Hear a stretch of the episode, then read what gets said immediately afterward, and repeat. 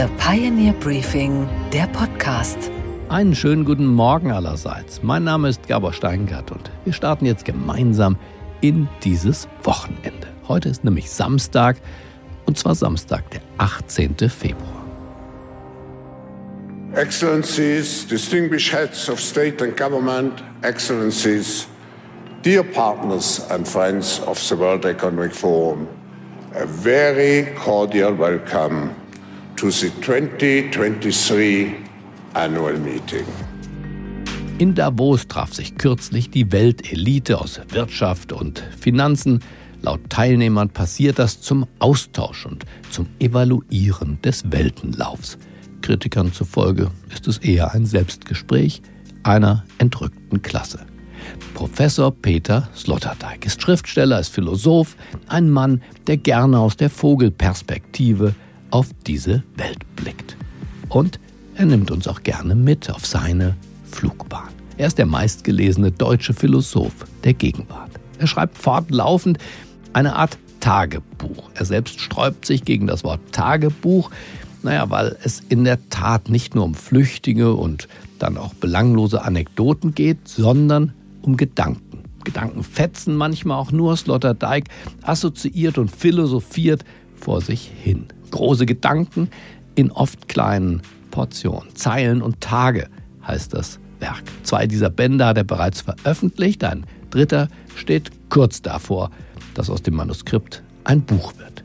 Ich durfte schon mal Teile dieses Manuskriptes lesen und darin entdeckte ich ein Thema, über das ich unbedingt mit ihm sprechen wollte, weil es in dem Manuskript steckt, weil es in ihm steckt, die Kritik nämlich an unserer Wirtschaftselite. Also habe ich ihn auf unser Medienschiff eingeladen, um mit ihm einen Blick zu werfen auf Davos, auf die Eliten, auf die Einstellung in den Management-Etagen der großen Konzerne. Er unterzieht die Mächtigen der Wirtschaft einer Bestandsaufnahme. Schonungslos, kritisch, aber nicht polemisch. Er entwirft ein Psychogramm, eine Philosophie des Geldes und der Geldelite könnte man sagen, der ein oder andere wird sich erkennen. Denn darum geht es, ihm, dem Philosophen ja, um die Kenntlichmachung dessen, was nicht so offensichtlich ist. Und jetzt sind Sie bei dieser Unterhaltung dabei und das ist gut so. Einen schönen guten Morgen, Herr Professor Peter Sloterdijk. Guten Morgen. In einem noch unveröffentlichten Manuskript, das aber bald ja erscheinen soll, da gehen Sie ziemlich zur Sache, vor allem was unsere Wirtschaftselite anbelangt. Mit unverdünntem Schwachsinn meldet sie sich von der Alpenfestung Davos zu Wort. Was ist falsch mit unseren Wirtschaftsbossen? Das Wirtschaften ist ja ganz allgemein eine Tätigkeit, die über die allerlängste Zeit der menschlichen Evolution völlig ohne Theorie zustande gekommen ist. Ja, also der Vorsprung der, der Praxis vor der Theorie ist in diesem Bereich noch größer als in viel, vielen anderen Lebensgebieten. Adam Smith, den Moralphilosophen, lassen Sie nicht gelten? Die unsichtbare Hand? Die, die unsichtbare Hand war eine, eine große Intuition, weil er mit dieser Metapher das Prinzip der selbstregulierenden Mechanismen entdeckt hat. Ja. Aber alles in allem muss man doch sagen, dass die Wirtschaftswissenschaften im Verhältnis zu dem, was sie studieren, immer in einem sehr großen Rückstand äh, geblieben sind. Und es ist vielleicht auch kein Zufall, dass die Wissenschaft einer Sache, die Ökonomie oder die ökonomische Theorie, weiterhin den gleichen Namen trägt wie die Sache selbst. Normalerweise unterscheidet man äh, mhm. die Sachen von ihren Theorien. Und äh, es scheint aber so zu sein, dass gerade bei den, bei den Wirtschaftswissenschaftlern ein enorm hoher Grad sozusagen an autohypnotischen Funktionen zu beobachten ist, äh, was sie sich vorsagen, das glauben sie und was sie glauben, setzen sie in, in die Praxis um. Aber alles, alles in allem kann man nicht den Eindruck bestätigen, den diese Wirtschaftsführer gerne hervorrufen, als wüssten sie, was sie tun.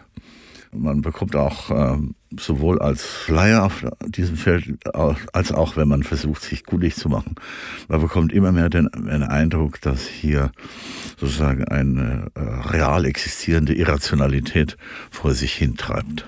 Dabei nehmen die Beteiligten ja für sich ein Höchstmaß an Rationalität in Anspruch, sagen, wir steuern uns nach KPIs, nach den Key Performance Indicators, also nach Zahlen, Umsatz, Gewinn, mhm. alle möglichen Quotienten werden gezogen.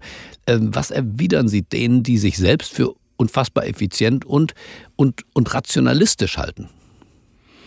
Also ich habe mich ja immer wieder über das Phänomen der Überzeugungen gebeugt und habe äh, die von Nietzsche formulierte Hypothese elaboriert, wonach Überzeugungen äh, schlimmere Feinde der Wahrheit sind als Irrtümer.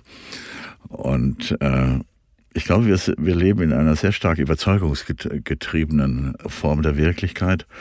Und wenn äh, so solche Ereignisse wie, wie Davos äh, stattfinden, in denen sehr stark überzeugungsgetriebene Personen zusammenkommen, um sich gegenseitig das Gefühl zu besorgen, dass hier die wissende Elite und, unter sich sei. Weil die Überzeugung für die Wahrheit gehalten ja, wird. Ja, weil, sie, weil sie diese, äh, dieser konstitutiven Verwechslung von, mhm. von Überzeugungen und Wahrheiten ganz, ganz und gar erliegen. Also eine Massen, Massenhypnose praktisch es ist einer, eine ja, Elite. Es ist, es ist nicht eine Massenhypnose, es ist eher eine Elite-Hypnose. Ja, eine, eine Elite bringt es fertig mit autohypnotischen Mitteln also ein, ein Gruppenego zu erzeugen, an dem man für den, ein kleines Eintrittsgeld von 20.000 Dollar äh, für drei Tage teilnehmen darf.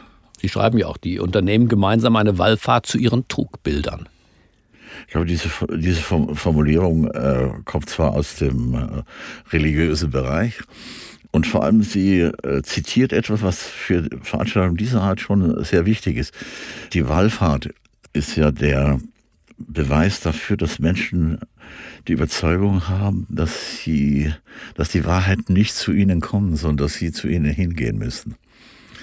Also äh, die heutigen Menschen verlieren ja äh, in, in, dem Zuge, wie sie so äh, Suchmaschinen benutzen, das wichtigste Kapitel äh, ihrer Bildung, nämlich das Bewusstsein davon, dass alle Wahrheiten Wege kosten, mhm.